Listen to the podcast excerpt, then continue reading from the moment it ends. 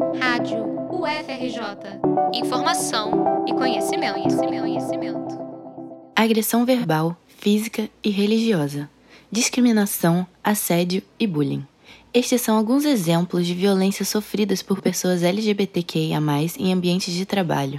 Os dados são do relato da Global Union de 2021 e apontam também que muitas delas escondem sua identidade e orientação com medo de discriminação. O tema foi abordado e discutido na Rio Innovation Week, evento de ciência, tecnologia e inovação que movimentou o Pierre Mauá na semana passada.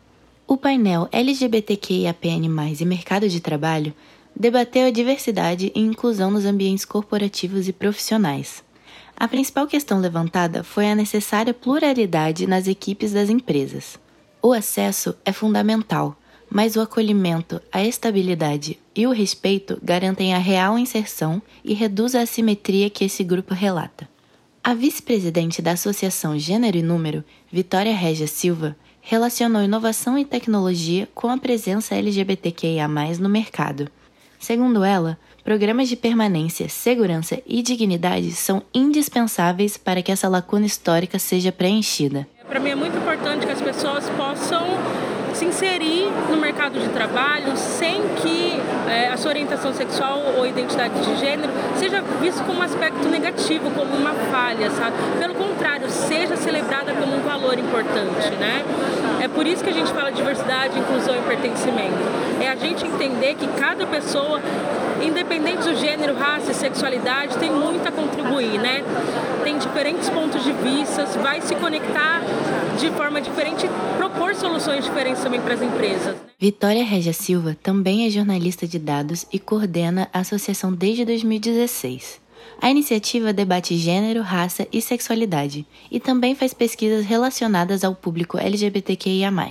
De acordo com ela, a Gênero e Número tenta suprir um apagão de dados deixados pelo poder público. A gente começou é, buscando é, levantar e analisar os dados já existentes né, sobre população LGBTQIA. Mas rapidamente a gente entendeu que tinha um apagão de dados e uma lacuna de dados muito grande. Né? Por isso a gente entendeu a importância de não só fazer jornalismo de dados, mas também produzir pesquisa. É uma parte grande do nosso trabalho, né? A gente produz também pesquisas e dados que não existem no Brasil. Um deles, específico sobre a população LGBTQIA+, foi, por exemplo, durante as eleições de 2018, que a gente sabia que estava crescendo a violência contra a população LGBTQIA+, e a gente fez uma pesquisa para mostrar como em 2018 mais da metade da população LGBTQIA+, entrevistada sofreu algum tipo de violência política. O professor da UFRJ, Renato Monteiro, que também participou do painel, defendeu que as empresas precisam ter responsabilidade social corporativa para garantir a presença de pessoas trans no mercado de trabalho. Na visão dele, a universidade também é o local para abertura de diálogo entre os diferentes atores da sociedade. O nosso objetivo é, dentro da universidade pública, em diálogo com a sociedade, tá contribuindo para o fortalecimento de vida das pessoas trans e também de suas trajetórias de trabalho. Então, fico muito feliz de poder representar a UFRJ num evento como esse, né, dessa dimensão, e estar tá dialogando com a sociedade para a gente buscar a inserção e permanência de pessoas historicamente excluídas, como grande parte da população trans, uh, essa inserção no mercado de trabalho. Renato também coordena o projeto de extensão Transgarçone, que surgiu em 2019 com o intuito de reparar a ausência de pessoas trans em postos de trabalho.